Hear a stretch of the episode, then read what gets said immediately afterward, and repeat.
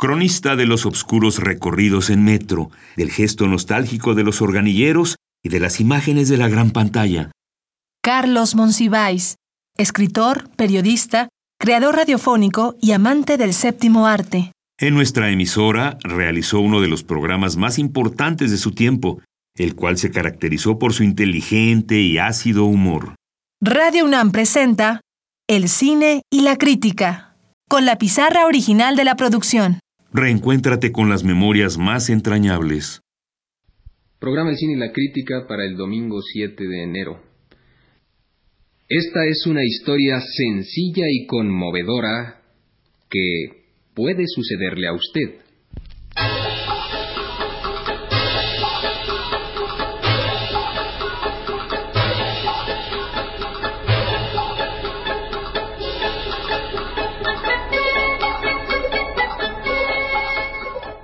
Buenas tardes, amables radioyentes. Me llamo Chachis Pachis Palomete. Soy empleada federal y esta es mi historia.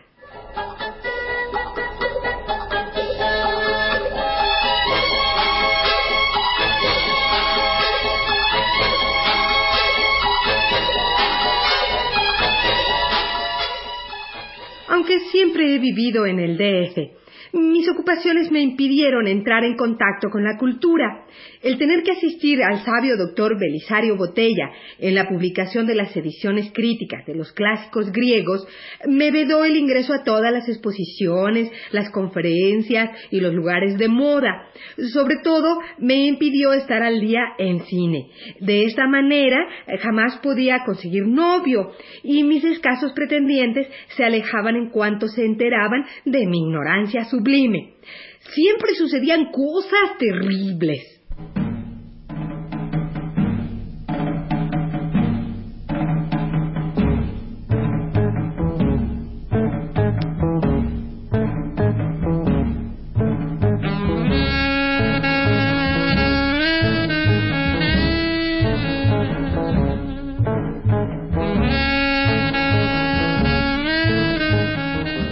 Bueno, chachis, ¿a dónde quieres que vayamos? Ay, oye, Pichón, he oído que hoy dan una muy buena de Libertad la Marque y quisiera verla. Mi tía Chayito dice.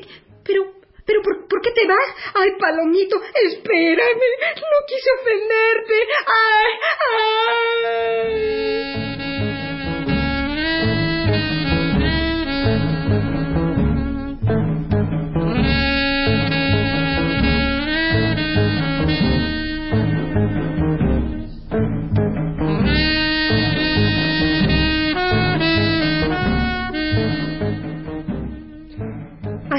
Mi vida era terrible, hasta que alguien me dio el consejo más oportuno de mi vida.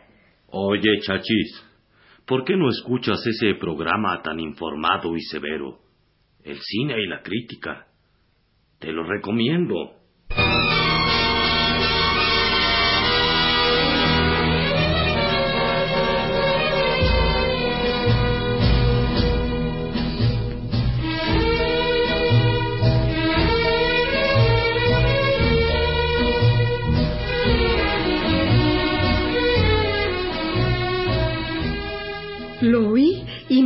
Vida cambió. Ahora todo es felicidad.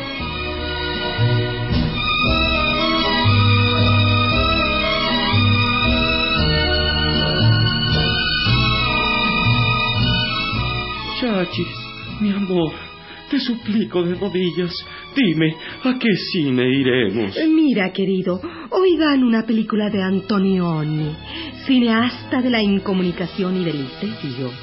También podemos abismar la metafísica de la expresión heroica en un western de 1932 de John Ford que dan en el cineclub Puerta Estrecha.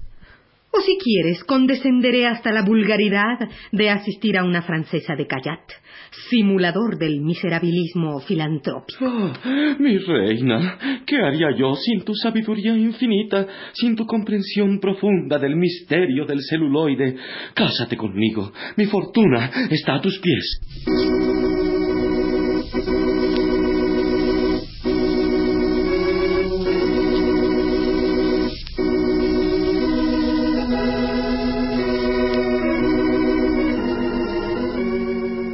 Amiga. Usted también puede ser como Chachis Pachis Palomeque y estar informada y triunfar en sociedad con sus agudos comentarios sobre el séptimo arte. Para ello, solo tiene que parar la oreja y disponerse al mayor regodeo cuando escuche los eruditos compases de...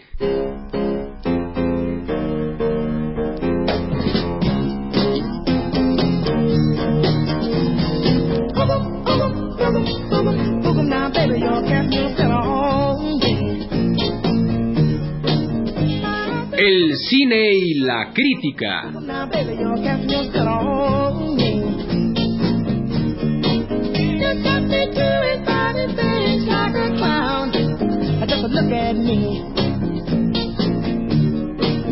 Un programa que le agradece la atención que todos los domingos a la misma hora usted le dispensa a las demás estaciones del cuadrante.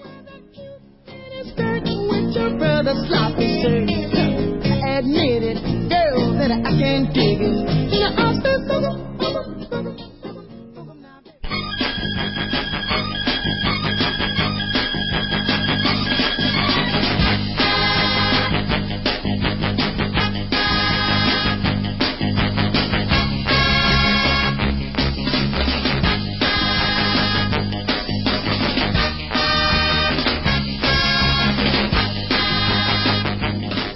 Aplaudan sin recelo, amigos. No den vacaciones a sus manos. Sí, señoras y señores, este es su programa mimado en el que ha llegado el momento de ofrecer su entrevista semanal. Esta es la ya famosa sección de nuestro programa Mesa de Desconocidos. Como es ya costumbre, hoy insistiremos en presentarles a aquellas personas de quien usted todavía no tiene ningún conocimiento ni conoce sus nombres y ténganlo por seguro, jamás volverá a oír. El entrevistado de hoy es uno de esos felices individuos cuyo trabajo depende de los vicios ajenos, de las iniquidades de los demás. No, no es un carcelero, ni un reportero político, ni un crítico del cine mexicano. Es, apreciables radiocultos, nada menos que un psiquiatra. Eh, con ustedes, el presidente del Sindicato de Espías del Inconsciente, la agrupación psicoanalítica por excelencia. Con ustedes, el Atila de los Complejos, el doctor Segismundo Pérez Comte. Muchas gracias, jovenzuelo, por invitarme a este su deplorable programa. Y gracias también por permitirme observar sus reacciones paranoides. Eh, don Segismundo, a boca de jarro, como decimos en cerámica, quisiera preguntarle, eh, ¿qué opina usted de los monstruos, de esos seres deformes que espantan a todas las criaturas? Mire, advenedizo, yo pienso y permítame que le lea el principio de mi ensayo Horror que callado vienes, que en definitiva estamos en el final de una era, la de las creaciones del más allá. Desaparece la ambigüedad, sustrato de todo el mundo de ultratumba, y en su lugar se entroniza la vulgarización científica. de la superstición hemos pasado a la orotomanía del terror al placer. En esa destrucción de los mitos de la medianoche el psicoanálisis ha intervenido con mano esencial. Por ello. Eh, lo felicito, doctor. Su estilo es impenetrable, aunque tosco. Pero, ¿sabe usted? Eh, yo preferiría opiniones concretas. Frases candentes como Drácula ha muerto, viva Sigmund Freud. Ah, usted me confunde. Yo soy un científico, no un publicista. Aunque dígame con franqueza, ¿qué le parece este eslogan? Las viejas leyendas de los Cárpatos sucumbieron ante el vigor de los divanes. ¿Verdad que tiene imán publicitario? ¿No cree usted que al señor Ferrer le interesaría conocerme? ah, qué sé, ¿Cómo se nota que usted es de la pelea pasada? Su frase, además de infortunada, es espantosa. Mire, eh, ¿por qué no escucha un comercial a ver si se inspira? Estás escuchando El cine y la crítica la serie pecaminosa que incita a la castidad. Una producción de 1968 de Carlos Monsiváis y Nancy Cárdenas.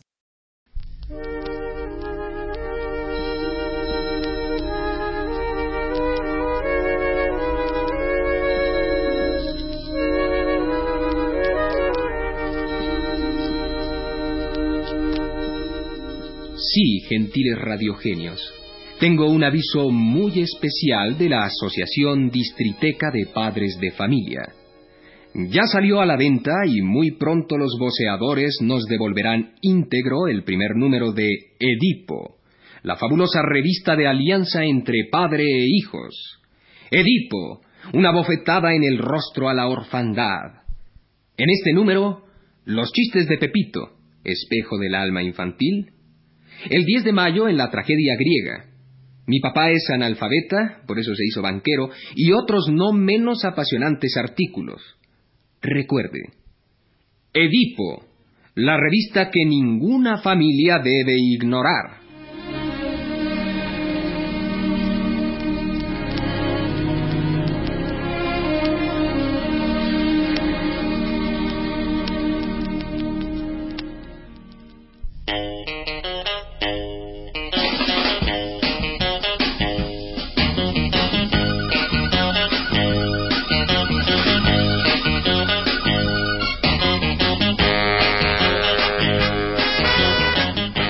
Pero ya es tiempo de volver con Segismundo Pérez Comte, el delator de los actos fallidos. Segis, ¿quiere usted decirnos cuál es el resultado de sus análisis de los monstruos? Es el examen minucioso que he efectuado sobre los tormentados monstruos. He capturado varias verdades de Aquilo que honran al psicoanálisis, que honran el rigor científico, pero que fundamentalmente honran la profundidad de mi talento. Desde luego, estos seres siniestros muestran el cobre de inmediato. Solo a personas muy tímidas, agobiadas por sentimientos de inferioridad, se les ocurre intentar atemorizar a ciudadanos pacíficos y tranquilos. Agreden por temor a pasar inadvertidos y quieren afirmar a toda costa una personalidad que saben falsa. Pero... No son productivos y ello les desespera. Tomemos, por ejemplo, el primer caso, el conde Drácula. Eh, eh, oiga, Segis, eh, con la aristocracia no se meta, que este programa vive del esnovismo y del arribismo social. No se preocupe, histeroide. Déjeme hablar. Drácula decía, no solo es un edípico con pretensiones hemofílicas. Su caso es peculiar. Es rico, bien parecido, de buena familia, con una casa antigua que vale mucho, por ser monumento colonial. Sin embargo, le da por beber sangre humana y por dormir todo el día, saliendo a pasear en las noches envuelto en una capa estrambótica. Es evidente que Drácula es un parásito social y un ser absolutamente anacrónico. En un mundo que marcha hacia una organización consecuente de trabajo, él quiere hacer valer su título nobiliario. Lo de que no resiste la luz del sol no es sino el recurso de una bohemia trasnochada y el asuntito de la sangre humana debe tener un origen turbio. Lo habrán rechazado como donante de la Cruz Roja o algo por el estilo. Ah. como todo esquizofrénico, es muy amante de los mitos y por eso huye ante la presencia de las cruces que le recuerdan su vocación fallida de monaguillo. Oh. no solo él, cualquiera moriría si le clavaran una estaca en el corazón. En resumen, Drácula es un inadaptado, que no acepta la desaparición de la monarquía y cuya improductividad lo conduce a excesos lamentables. La solución sería un tratamiento psiquiátrico, de día por supuesto, y con la condición de que me asistan tres sacerdotes con cruces y se levante junto al diván una muralla de ajo, por si esta interpretación es errónea. Bravo, bravo, Segismundo, bravo. Es bellísima toda su teoría. Pero, pero, pero siga, no se detenga. Exponga sin piedad a esos farsantes. Con gusto, voz del oro. Tome por ejemplo el caso de la momia, que pretende consumar venganzas ancestrales y descender de los faraones. En rigor, no es sino un anciano exhibicionista. Repito, un vejete faramayero que padece de una fijación infantil y de una neurosis mal digerida. De pequeño sufrió un accidente y cree que al cubrirse con vendas todo el tiempo se protege de una nueva catástrofe. un buen analista lo podría convencer de que en todo caso se hiciera la cirugía plástica y se dejara de andar alquilando sarcófagos que son insalubres y que impiden el correcto descanso del cuerpo. Además, el culto a la tradición practicado tan enfermizamente solo conduce a un olvido de la realidad presente, a existir nada más para el pasado. Y hay que recordar que los anacronismos revelan graves desajustes emocionales. El caso del hombre lobo es muy simple, como el de todos los licántropos. Lo suyo no es sino esquizofrenia, un típico desdoblamiento de la personalidad. Se le ha mezclado y confundido sin remedio el consciente y el subconsciente y ya no da una.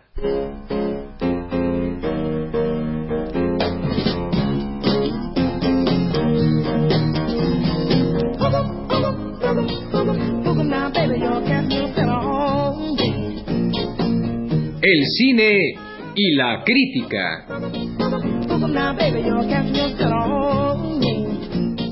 Un programa que le agradece la atención que todos los domingos a la misma hora usted le dispensa a las demás estaciones del cuadrante.